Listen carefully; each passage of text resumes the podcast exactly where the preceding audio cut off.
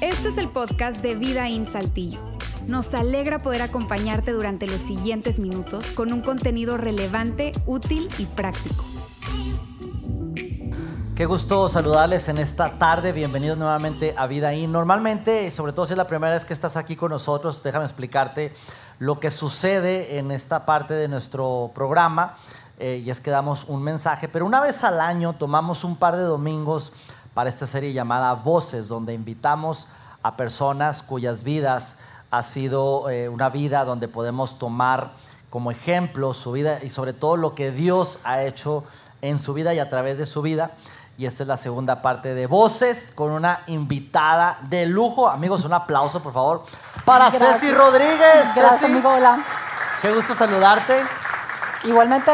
Mi querida Ceci, algunos se preguntarán, bueno, la he visto por aquí, pero ¿quién es Ceci? ¿Qué hace? ¿Qué onda con la vida de, de Ceci? Ceci eh, es una, una mujer que tiene este, un gran, este, una gran vida en cuanto a todo lo que ha vivido. Déjame decirte un poco acerca de Ceci, licenciada en Mercadotecnia.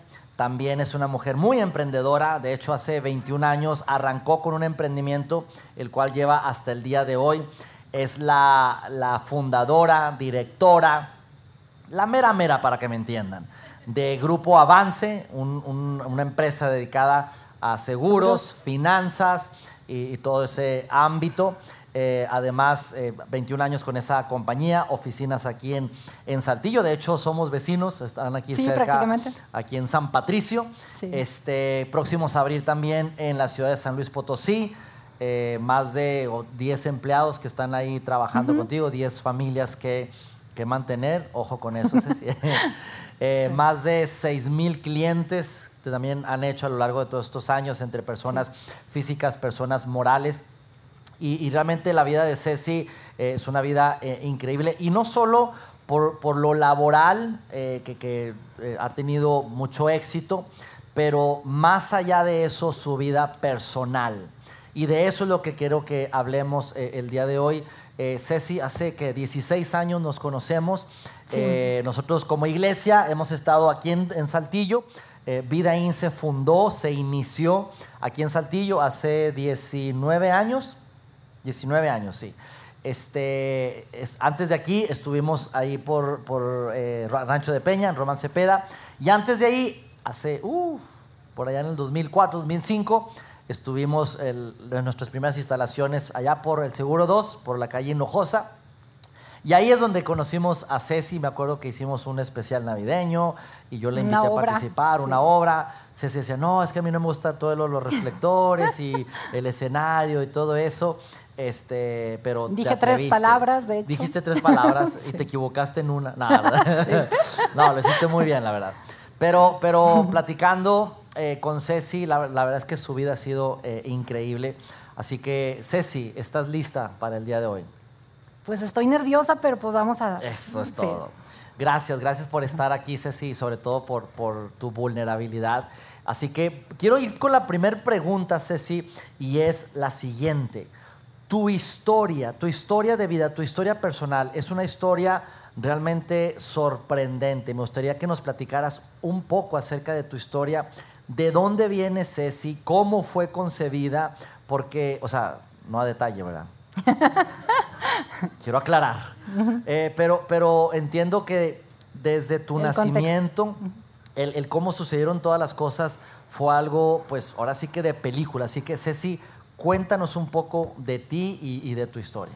Sí, pues miren, les platico. Mi historia empieza, yo les digo que antes de mi nacimiento, porque tuvo mucho impacto cómo se dieron esas características del embarazo de, de mi mamá. Eh, mi mamá y mi papá se conocieron estudiando leyes, eh, siendo universitarios. Eh, ya llevaban alrededor de 10 años de novios cuando mi mamá se da cuenta que está embarazada. Diez años de novios. Sí, Le dice a mi papá eh, ya la pueden noticia. demandar, ¿eh? Después de tres años ya pueden demandar. Sí, a- ahora ya. ok, no. ya se puede. Sí, entonces eh, le da la noticia a mi papá del embarazo y mi papá le dice que no está preparado para casarse. Y No vivían juntos, eran simplemente... no, cada quien vivía en su, Aquí en su casa, ambos, en. Saltillo. Mi mamá con su familia, o sea, con sus papás. eh, era una hija de familia, de una familia muy conservadora, muy tradicional, y cuando mi papá se entera del embarazo, le dice que no está preparado para casarse y le pide que aborte. Wow. Eh, mi mamá, eh, pues de ese contexto trasfondo religioso, conservador y tradicional de su familia, Claro. pues se niega a hacerlo, pero al mismo tiempo no tiene el, pues el valor de, de enfrentar a su, a su familia con esa noticia.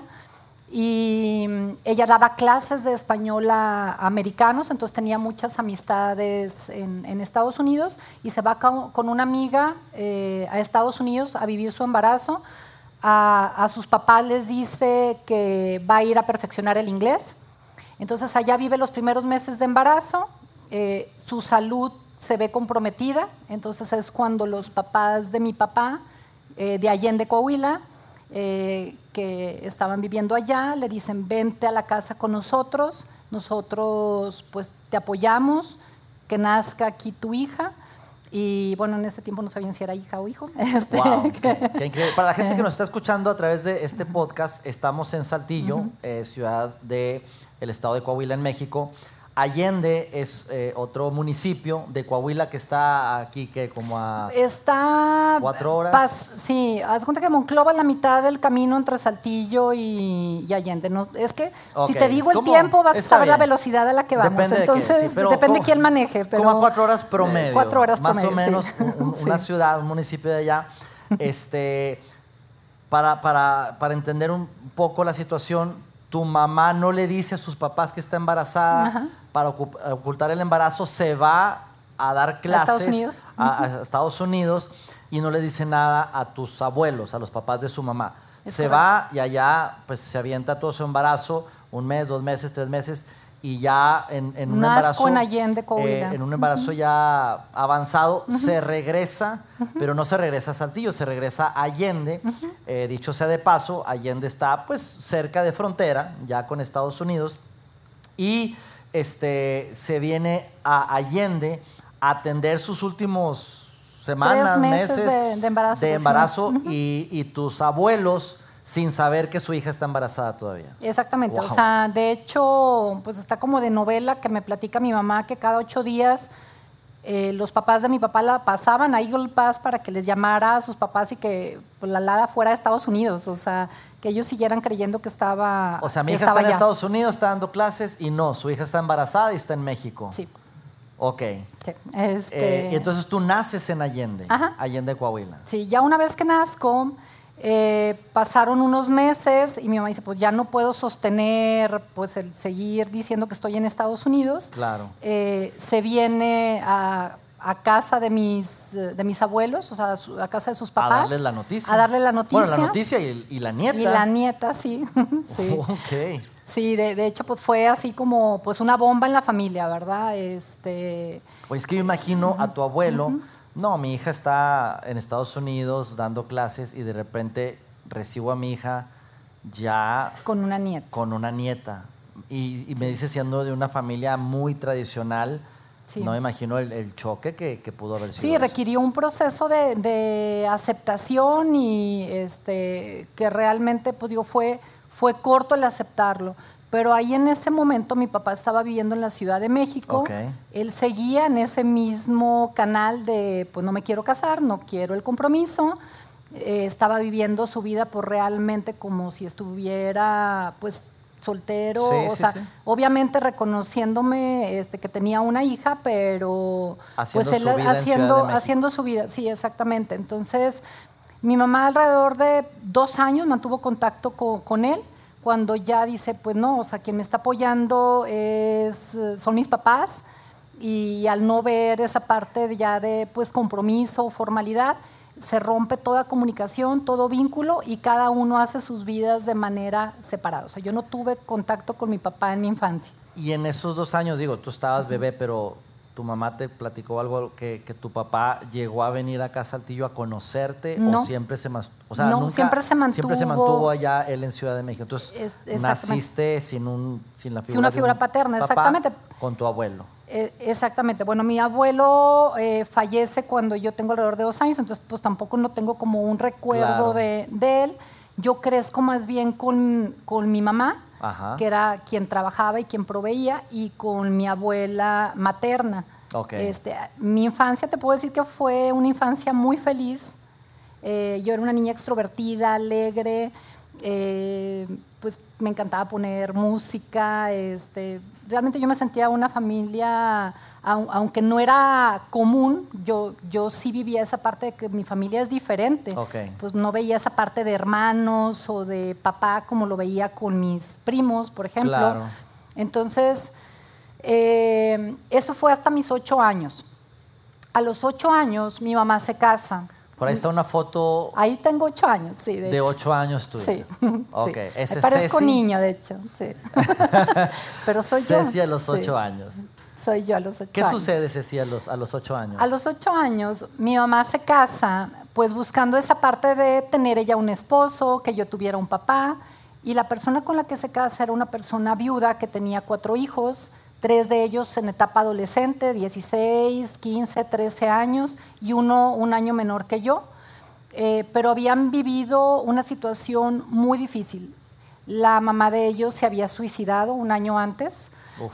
Entonces había demasiado enojo, demasiada tristeza Claro. en, en esa familia, demasiado daño. Y cada uno creía pues que estaba encontrando en el otro pues ese papá, esa mamá, ¿verdad? Este, y que con el tiempo, no muy largo tiempo, iba a venir esa pues esa aceptación, ¿verdad? Eh, y no ocurrió así. Entonces, Solo para aclarar, tu mamá y tú se mudan a la casa, A esa casa, a esa sí. casa física, donde un año antes eh, Se había la- suicidado la, su mujer de esa casa se había quitado la vida Sí. hace un año. Entonces llegan ustedes, me imagino, pues con una situación muy complicada. Sí, yo, yo hasta ahí de, digo, de ser esa niña alegre, segura, o sea, de, vivir mi fe o mi relación con Dios de una manera armoniosa bajo pues el contexto religioso en el que me crió mi, mamá y su familia, pues me, me meto a esa casa o entramos a esa casa en la que pues había un completo rechazo yo decía, ¿qué, pues, ¿qué es esto?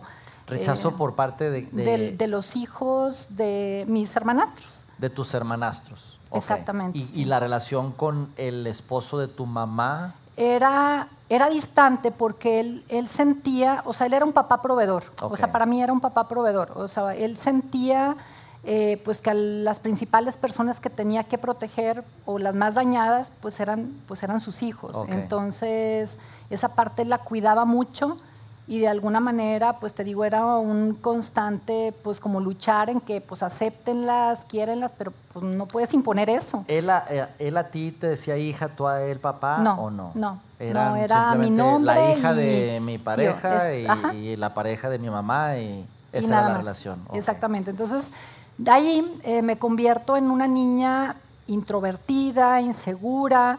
Ahí eh, mi relación con Dios cambia a, a ser un Dios de refugio.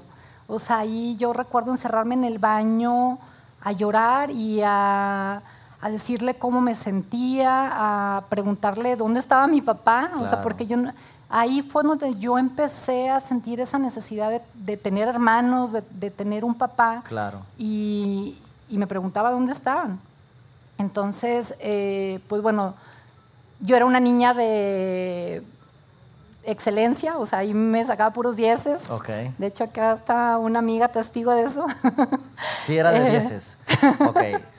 Gente de podcast, la amiga dice que sí, que sí era de dieces. Y Sí. la amiga era de... Bueno, así le dejamos, pues, ok. sí, entonces, eh, en Perdón, mi ¿eso es secundaria? Estamos hablando de Sí. secundaria, ok.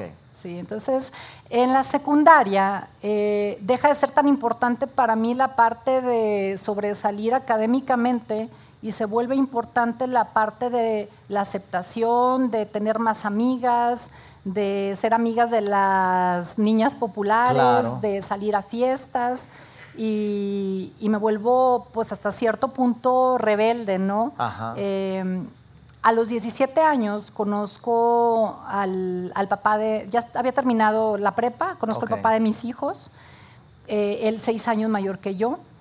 Eh, Ahí yo no puedo decir nada porque yo soy seis años mayor que mi esposa y mira, uno calladito. sí.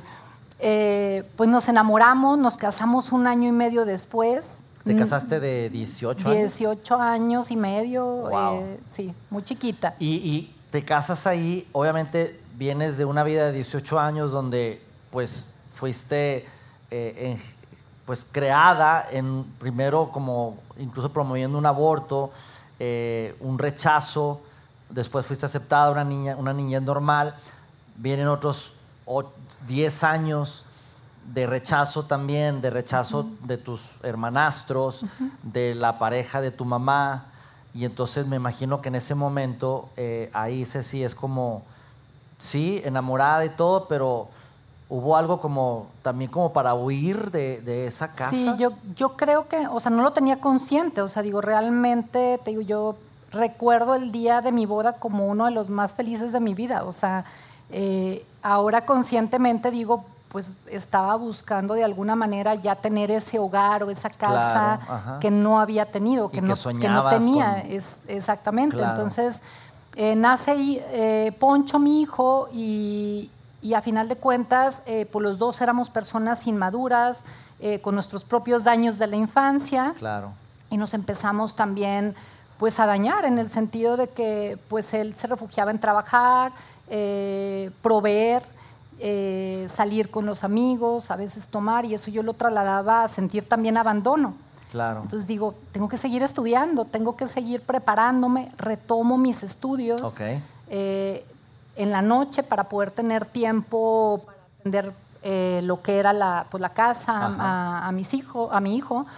Y, Ahí es y donde estudias empiezo mercadotecnia. exactamente. Pero ya en las noches para crear a tu Ajá, hijo. de 6 a 9 y media de la noche yo iba a estudiar. Wow.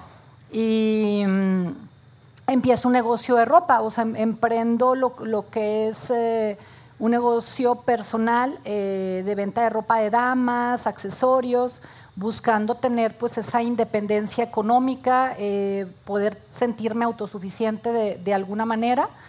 Y, y bueno, cinco años después nace Fernando, mi hijo menor, hoy de 23 años. Y, y ahí viene un quiebre en, el matrimonio en el que decía, no podemos seguir así, por la influencia de eh, esta misma amiga, eh, que ella estaba asistiendo a un grupo de personas que se reunían en casa a lectura de Biblia, cristianos. Eh, yo digo, pues yo necesito ayuda. Para mí Dios en ese momento era un Dios del 911, o sea... A ver, al- explica eso, explica eso. Un Dios de Sí. 911. Sí. Ese no lo había escuchado. Pues sí, o sea, era un Dios de emergencias, o sea, como que yo vivía muy en sinergia, vivía mucho en lo que se va presentando en el día a día y cómo irlo superando y cómo ir saliendo adelante. O sea, era la, era la Ceci luchona Sí, y ya cuando no podías, 911, sí, de que eh, ayúdame. sí. Dios, ayúdame, ¿cuál es su emergencia? Y veías a ese Dios como el, el Dios 911 que le llamas. Exactamente, o sea, no llevaba una relación continua con Dios, sino más bien lo veía como alguien a quien yo recurriera cuando algo se pudiera necesitar. Entonces ahí busco tener una relación con Dios para que se restaurara mi matrimonio. O sea, entonces tu acercamiento a Dios fue más ayúdame, Sí, 911, ¿cuál es su emergencia? Mi Sí. matrimonio. Ne- necesito que me ayudes en esto. sí. Ok, y te acercas a este grupo Cristiano, ajá, de lectura y estudios de ajá, Biblia, es- este, exactamente. para, encontrar más de Dios. Eh, ¿Qué sucede ahí? Sí. Eh, a los pocos meses de, de eso, una de las personas que asistía o que lideraba ese grupo me dice, Ceci, bienvenida al mundo donde te van a pasar cosas pues que te van a sorprender, sobrenaturales. Ok.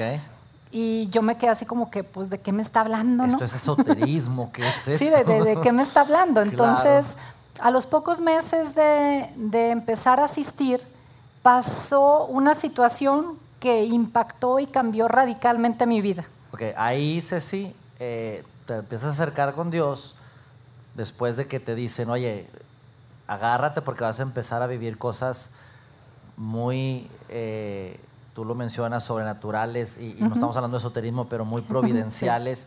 En ese momento, pues, no entiendes qué, eh, ¿qué edad tenías ahí? Ahí tenía 26 años, 26 ya había años. terminado mi, mi carrera en mercadotecnia, Ya tenía mi propio hijos. negocio, mis dos hijos ya de 6 y de un año. Ok. Eh, y un día, estando en mi negocio, asiste una clienta Negocio con su ropa. mamá, a mi negocio de ropa, sí.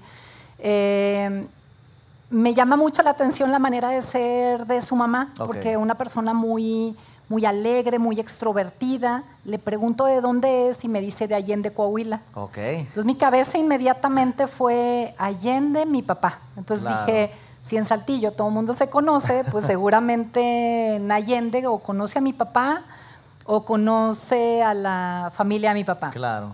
Entonces, sin decirle el parentesco, le doy el nombre, le pregunto si lo conoce y me dice, es mi tío, eh, que por cierto me acabo de enterar que la semana pasada estuvo muy grave, enfermo del corazón. Eso te dijo en ese momento. Eso me dijo en ese momento. Como paréntesis les digo que tres años antes eh, yo tuve en la mano el teléfono de mi papá, porque una compañera mía de mercadotecnia, su papá y mi papá se conocían y en ese tiempo había mucho enojo en mi corazón. O sea, en ese, en ese tiempo sí lo quise buscar, pero mi intención era buscarlo para reclamarle. Claro. Eh, lo quería buscar, habíamos planeado mi esposo, mi esposo y yo buscarlo en una Semana Santa. No me pregunten por qué, qué ocurrió, nos fuimos más bien de vacaciones, no sé. Se me perdió el teléfono y seguí con la sinergia de mi vida. Y entonces no hubo contacto ahí. No hubo ninguna llamada, ningún contacto. Nada. Y la vida me estaba poniendo tres años después ante esa situación de no has sabido 26 años de tu papá y ahora te enteras que está enfermo del corazón y que está grave. Entonces dije, pues igual es la última vez que tengo la oportunidad de llamarle, de hablar con él. Eh, le pedí al papá de mis hijos que hiciera la llamada. El teléfono lo conseguí en el 040, el teléfono de él. No había Google. No había Google, no había No- redes sociales. No saquen cuentas de cuántos años tiene. ¿verdad? Simplemente no había Google. Había 040. Exacto. Jóvenes, si no saben qué es, que es 040, era el Google de antes. Donde localizabas a las personas. Exactamente. Dabas el nombre y te decían el, el número de la persona si estaba registrado en el directorio. Claro, que en la era sección amarilla. ¿Qué físico. es la sección amarilla? Es tu app de contactos. Exactamente, sí. Y de los contactos de todo el mundo. Ok. Exactamente. En esa época era. Entonces, hace la llamada. Eh, La hace, la hace en ese entonces tu El papá de mis hijos, Por, ajá. por temor, tú no querías hacerla, me yo imagino. no quería volver a vivir el rechazo, yo no quería experimentar. Ah, o sea, no quiero que llamar, no que, me quisiera diga, no, yo no te conmigo. conozco, va ahí una colgada. Sí, ¿para qué me estás llamando? Uf, o sea, entonces, Tú estabas esperando el rechazo. yo estaba esperando no sé qué, o sea, estaba esperando hablar con él, pero no sabía qué iba a pasar y tenía Claro, miedo. Claro. Eh, entonces, y también a manera de humor negro les digo, pues si está enfermo del corazón, capaz que le hablo y lo mato de un infarto al hombre, ¿verdad? Pues imagínate con esa noticia. Este, sí, entonces eh, él hace la llamada, acepta que yo hable con él.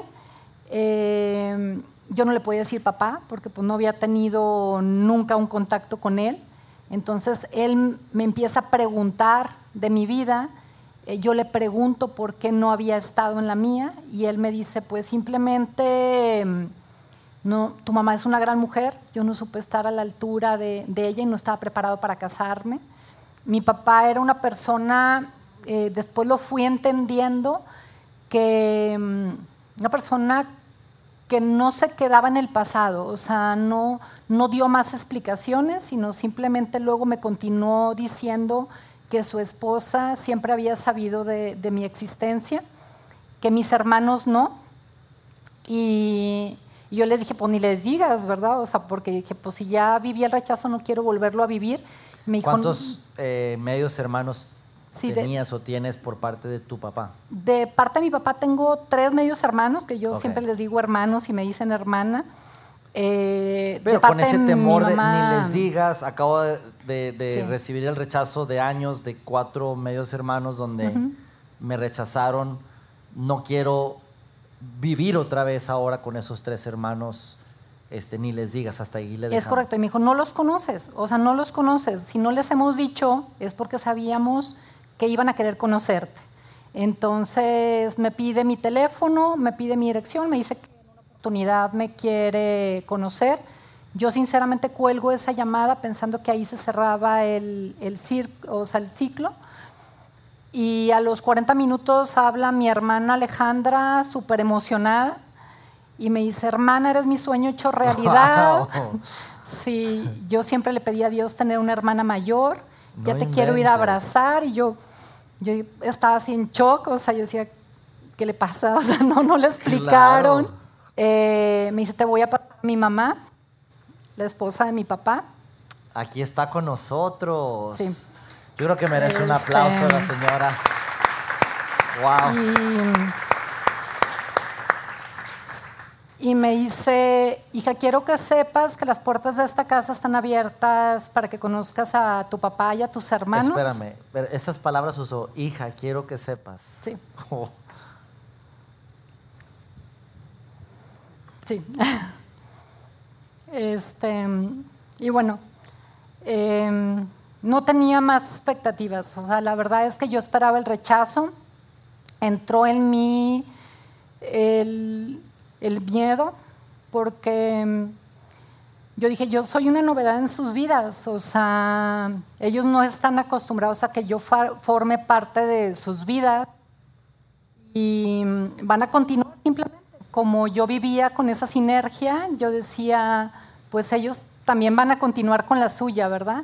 Y la persona que me invitó, mm, gracias, la persona que me, que me invitó a tener ese acercamiento con Dios me dijo, es un regalo que Dios te dio. Y si Dios te lo dio, es para ti, no te lo va a quitar. Y pues sí, tenía razón. wow. Este, ¿Qué ocurrió después? Pues ya eh, en esa parte volver a tener esa conexión con Dios, sintiendo esa, esa bendición. Sin embargo, en la parte personal, pues seguían las situaciones eh, dentro de mi matrimonio. Viene una etapa de separación en la que, pues bueno, la, la figura de mi papá fue muy importante para yo tener pues ese apoyo emocional eh, y económico incluso. Pero ahí ya te aparece tu papá. Me regreso. ¿Cómo fue ese encuentro? Después de esas llamadas, ¿se vieron? Sí, ¿Al qué sí, tiempo? al mes, Al mes. de haber tenido esa llamada, eh, nos vimos, nosotros fuimos Allende Fueron Coahuila. Allende. De hecho, eh, pues creo que Hay ahí una está foto una foto del primer día que nos conocimos. Ese día fue el día que Ese conociste día a tu papá, conocimos. 26 años Sí. después de nacida. Sí, Oh. Wow. sí. Tu Este, situación matrimonial sigue en crisis, viene esta separación, pero ya tú, pues de alguna manera, con, con una fe creciente y con una familia ahora, Sí. eh, por parte de tu papá, es su familia, este, ya mucho más eh, sólida, abrazándote. Sí, la verdad es que vivir esa etapa de, de separación fue una etapa de depresión, eh, fue una etapa difícil. Mis hijos definitivamente fueron mi motor para yo continuar adelante y seguir esforzándome para proveer y para eh, estar bien. Ahí yo ya trabajaba en seguros, en el ramo que estoy actualmente. Eh, y bueno, eh, la presencia, te digo, de, de- de mi papá fue fundamental. ¿Qué ocurre en ese momento? Yo ya no asistía a esa iglesia que inicialmente iba, cristiana. Entonces una amiga clienta eh, me invita a una iglesia, Vida Internacional, hoy Vidaín. Uf. eh, y en cuanto entré, Oye, mucha gente no sabe por qué LIN, ¿verdad? Vida IN. Sí. Viene de internacional, para que sepa. la abreviación. Sí, no porque ay, son muy in, que, que Sí. in- exclusivos, no. Viene de la abreviación internacional, vida Sí. in. En cuanto entré, vi gente ahí, tú fuiste uno de ellos, apasionados por servir, alegres. Y yo decía, Somos de Allende, somos de Allende. son de Allende, sí. Dije, "Defi- toda esta gente es de Allende. Entonces dije, o sea, me sentí como en casa, o sea, sentí mi familia. Entonces volví a conectar en esa relación con Dios, ya no de el Dios del 911, Ok. pero fue un Dios al que invité a subir a mi barco, pero no le solté el timón. O sea, ok. ahí es, ok, te subes, vas conmigo, pero, pero yo voy manejando. Ok. ¿Sí? Qué increíble, Eh, qué increíble. Y, y- ya estás viviendo esta nueva etapa en tu familia, donde estás separada, tú eh, responsable del hogar, eh, emprendiendo ahora este, este, este tema de seguros, eh, con un par de hijos, la, la relación con tu, con tu familia, con tu papá, tus eh, nuevas hermanos, hermanas, eh, con la esposa de, de tu papá, cordial. Eh, entiendo que al tiempo eh, el, el problema de, de- de corazón de tu papá, eh, que cuando recién lo conociste, creo que le daban... Seis meses Seis de vida. meses o sea, a, a mi papá, eh, cuando yo lo conocí, el diagnóstico era eh, de seis meses de vida o un trasplante de corazón. Y un día, acudiendo a la clínica de especialidades en, Monterrey, eh, no quiero voltear tanto a ver porque me voy a poner a llorar, eh, le dan la noticia a, a mi papá que, mm, gracias, que su corazón estaba normal.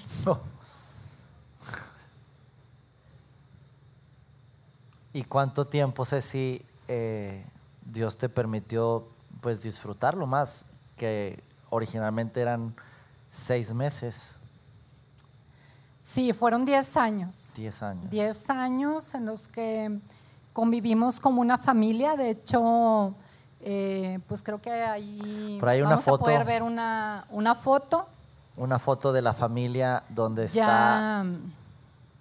Eh, ahorita la van a poner. Sí, Viene ya... sí, Creo que ya viene por Monclova la foto. por ahí viene llegando, sí. Eh, sí, fueron 10 años de, de poder convivir con él, de construir esa relación con él y, y de convivir con mis hermanos, que hasta la fecha, pues ya ahorita, en ese tiempo estudiantes, ya ahorita ellos casados, con, con hijos, eh, resultaron muy productivos porque uno tiene cinco hijos, el otro dos hijos.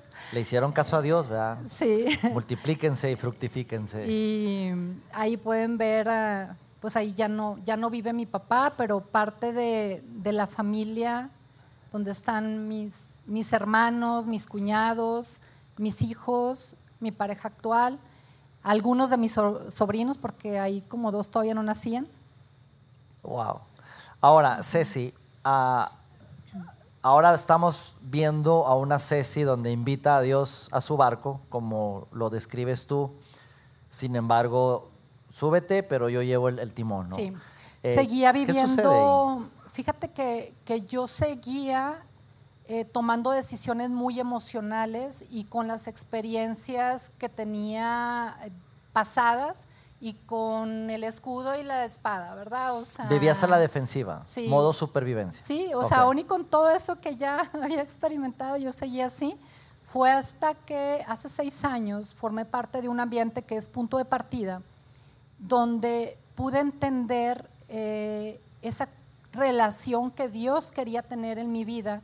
Conecté con el grupo de personas, escuchar sus historias me hizo también entender pues que hay historias sorprendentes y, darme cuenta que lo que yo había vivido pues simplemente me servía de aprendizaje para, para utilizarlo para lo que Dios quería en el propósito de mi vida. Ok. Punto de partida para la gente que no sabe, es un ambiente que todavía tenemos aquí, seguimos teniendo aquí. Y es un ambiente, cuando digo ambiente, es- es un espacio conversacional. Eh, tenemos dos, tres eh, momentos en el año, dura ocho diez semanas, donde son preguntas respecto a la fe, donde las dudas son válidas, los cuestionamientos, gente eh, comparte sus historias, pero te das cuenta realmente de, de- de- de qué onda con mi vida y mi propósito de vida aquí en Planeta Tierra, ¿no? Y, y un conocer y un descubrir a Dios de una manera eh, muy diferente, muy, muy real. Eh, sé si tú estás ahí y eso da un giro a, tu vida.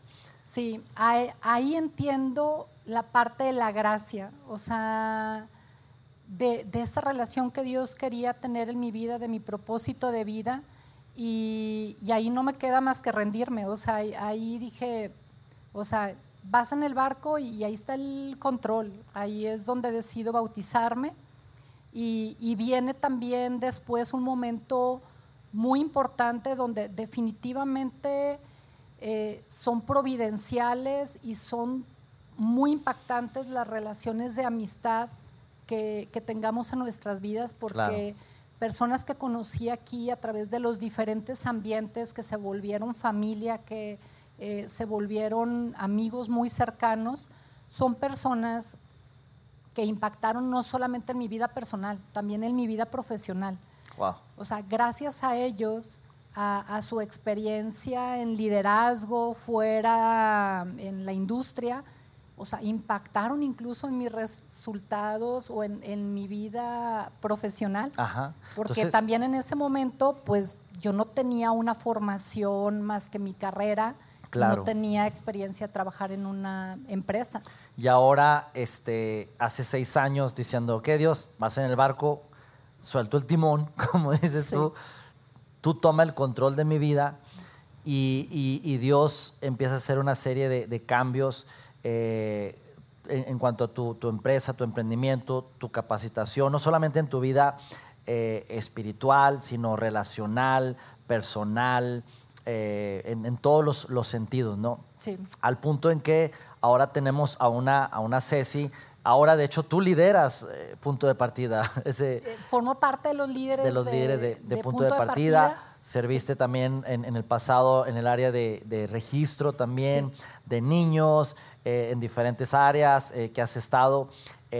Pero ahora, hoy en día, tenemos a una Ceci, por cierto, ya con un par de certificaciones grandes, coaching. con, de coaching, la de Maxwell y otra también que tienes. Sí, de coaching ejecutivo por Winston.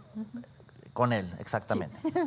Este, eh, pero ahora, eh, tú me decías, Ceci, que hubo un cambio de switch también que a través de, de- de tu relación con Dios, diciendo, ok, he vivido mi vida como, como víctima, viviendo a la defensiva, viviendo modo eh, supervivencia, sobrevivir, pero ahora decir, no, o sea, Dios me ha dado tantas cosas, estoy en un punto donde, donde ahora no se trata de mí, de Ceci, sino cómo puedo ayudar ahora. Y sé que ahora, Ceci, eh, quieres usar todo esto, y cuando digo todo esto, hablo de tu historia, tu vida personal, tu vida empresarial, tu, tu- tu emprendimiento, con una carga que, pues de alguna manera, Dios está poniendo en ti, que tiene que ver con ayudar a otras personas. Sí, totalmente, Luis. O sea, definitivamente eh, sentí que buscar el éxito profesional, eh, enfocarlo nada más en resultados, en reconocimientos, no tenían ningún valor ni, ni ningún sentido si no estaban ligados a un propósito. Wow. Y, y ese propósito lo entendí que tenía que ver totalmente con cómo hiciera yo ese trabajo, o sea, cómo a través del trabajo que hago puedo ser una herramienta, un medio para impactar en la vida de, mis clientes, de mis empleados eh, y externamente. Ahorita mencionabas que formo parte de, Punto de Partida y te platicaba mi inquietud de llevar ese ambiente pues no nada, no nada más a las personas que quieran involucrarse dentro de, de la iglesia, sino fuera de la iglesia, nosotros ir a llevarlo, porque allá, aquí adentro y allá afuera hay demasiada necesidad. Yo creo que, que es algo que lo siento como un compromiso de vida. Ceci me decía eh, que quería incluso sacarlo de la iglesia y llevarlo afuera, pero llevarlo adentro. ¿Adentro de qué? Con esa carga de ir a- al reclusorio, a, compartir este material con, con las personas eh, internas que están ahí, eh, con las mujeres, al, al- al reclusorio de mujeres. Eh, y, y Ceci, yo hoy, esta tarde, primero quiero darte las gracias por, por haber estado aquí. Y, y yo creo, Ceci, que con tu vida con tu historia, eh, nos quedamos con un gran aprendizaje. Y es lo siguiente. El hecho de darse cuenta de cómo estamos viviendo y no abrazar esa idea de que somos víctimas desde no fui planeada, no me querían, me querían abortar, no tuve un papá, viví con una familia eh, pues lastimada, entiendo muchos de sus comportamientos, eh, entiendo reacciones de, mi mamá, eh, con la ausencia de un papá, un reencuentro, tantas cosas, tantas cosas, un, un, matrimonio fallido, un emprendimiento desde cero, tantas cosas, pero, pero ahora entender que las circunstancias no te definen, sino que tú ahora dices, ¿cómo puedo usar esto? Pero no solamente yo, no, se trata de la Ceci luchona y, la Ceci con una gran capacidad de salir adelante, pero cómo cambió las cosas a partir de, de que ella inició una jornada de fe. ¿Qué jornada de fe? De tener un Dios, un Dios de ahí está, a un Dios de refugio, donde prácticamente lo buscabas para ir a llorar en tu niñez. Luego se convierte en un Dios del 911, que le llamas tú, donde yo llevo mi vida, sí, el día que lo necesite y si lo necesito es porque ya yo no puedo, porque ya hice todo el intento y ayúdame, tengo una emergencia, a decirle, te invito a mi, a mi vida, pero yo la llevo, ¿sí? y, darte cuenta que al final de cuentas pues, pues no se puede. Al punto de decir, Dios, hasta aquí, no se trata de mí, se trata de ti y darle, como dices tú, el timón de tu vida y ahora dejarte guiar hacia donde Dios quiere. Y sabemos que si hay una especialidad que Dios tiene es que Él es un experto en tomar situaciones adversas, crisis, problemas, cosas imposibles y de ahí sacar algo bueno. Y a través de, tu vida, Ceci, lo estamos viendo, tu éxito, pero no tu éxito con tu empresa y tus clientes y, lo que has logrado, sino con tu vida misma. Y es la razón por la cual, Ceci, quisimos que hoy estuvieras aquí, una vida de, perdón, una vida de, de entregar su vida a Dios y que Él sea quien la lidere. Y ahora encontrar propósito en tu vida, decir, puedo usar todo esto o Dios lo puede usar y ahora con esa carga de poder ayudar a otras adolescentes, jóvenes, mujeres a través de lo que tú haces. Así que Ceci, muchísimas, muchísimas gracias. Quiero que demos un aplauso, por favor, a, a Ceci.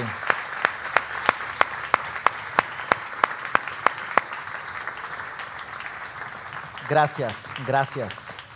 Gracias. Gracias a todos por, por estar aquí. Gracias, Ceci. La próxima semana vamos a arrancar una nueva serie que tiene que ver esta serie con aquellas personas que quieren hacer un cambio en su vida, un cambio de rumbo en su vida. Va a estar una serie muy, muy buena, no se lo pueden perder. Si tienen la oportunidad, por favor, inviten a alguien y disfruten de esta hora, cinco minutos que estamos aquí. Muchísimas gracias, Ceci. Gracias. Nos vemos el próximo domingo. Chao, chao. Gracias.